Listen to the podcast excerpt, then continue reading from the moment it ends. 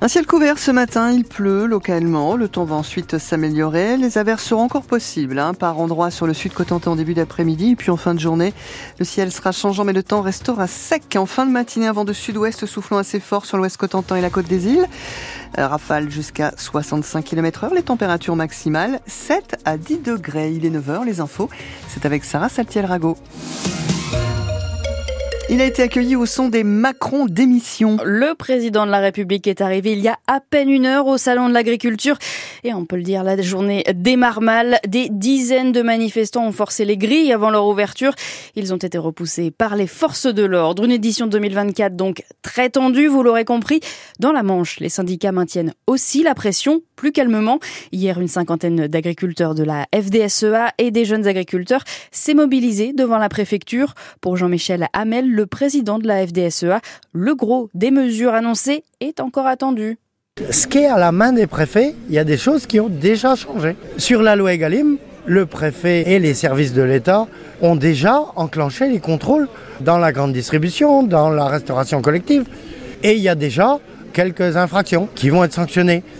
Mais euh, il y a des choses qui ne sont pas à la main des préfets, qui sont à la, à la main de l'État. Quand on dit on va mettre tout dans une loi, oui, sauf que une loi, on sait ce que c'est, il faut l'écrire.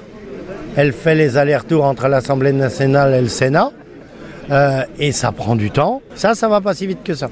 En face, le préfet de la Manche, Xavier Brunetière, il estime qu'il faut reconnaître que les choses avancent et accepter que ça prenne parfois du temps. Il y a des décisions qui relèvent de la Commission européenne, enfin de l'Union européenne, et donc c'est des décisions qui prennent toujours un peu plus de temps parce qu'il y a un consensus, il y a un dialogue à avoir avec 27 euh, États membres, avec le Parlement européen, avec la Commission.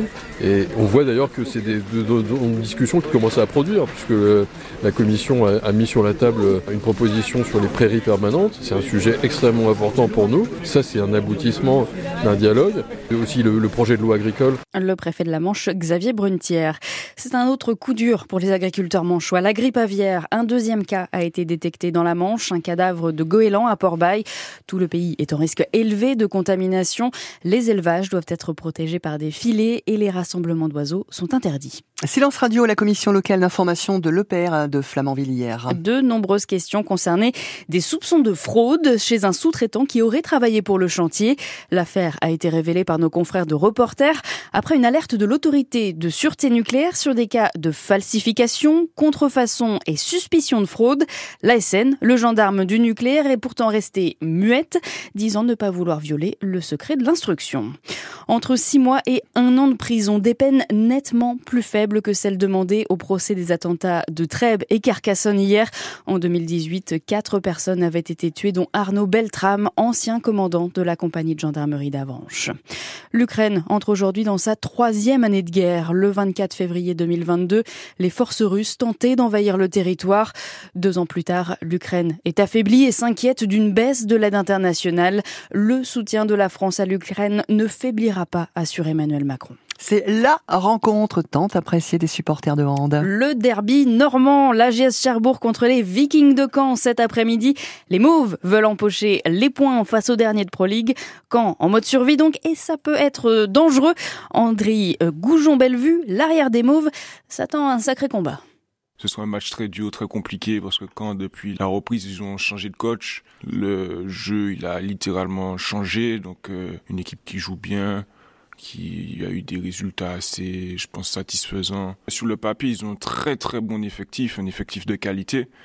Il faut encore plus se méfier d'eux parce que c'est une équipe qui peut se réveiller à n'importe quel moment. Il y a l'exemple de, de Bière qui du jour au lendemain ils ont ils sont en train de tout arracher sur leur passage et quand à n'importe quel moment ils peuvent se réveiller et tout casser sur leur passage. En plus chez nous, c'est sûr qu'ils vont vouloir marquer le coup. C'est un derby, il faut pas oublier le contexte. Donc je pense que tu abordes chaque match contre en te disant que c'est un derby mais après c'est pas pour autant qu'il faut se mettre la pression. On va l'aborder avec sérénité comme d'habitude, confiance et surtout de la joie de jouer à domicile. JS Cherbourg Viking, le match se joue à guichet fermé salle mais avec Anthony Rimbaud et France Bleu Cotentin ne manquez rien de la rencontre.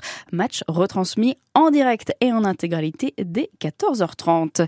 Également au programme sportif du jour, les basketteuses de l'USLG La Glacerie contre Sceaux ce soir. Match à 20h dans les Hauts-de-Seine. Les Cherbourgeoises sont actuellement 6e de National 1. Et puis côté football, l'US Avranches a été battu par plus fort hier. Défaite 3 buts à 1 face à Orléans, le quatrième de National. Les Manchois sont eux 11e en cette 22e journée. En revanche, énorme succès pour l'équipe de France féminine. Elle a gagné 2-1 contre l'Allemagne en Ligue des Nations. Et pour la première fois, les Bleus vont donc en finale. Ce sera mercredi contre, attention, les championnes du monde espagnol. Oh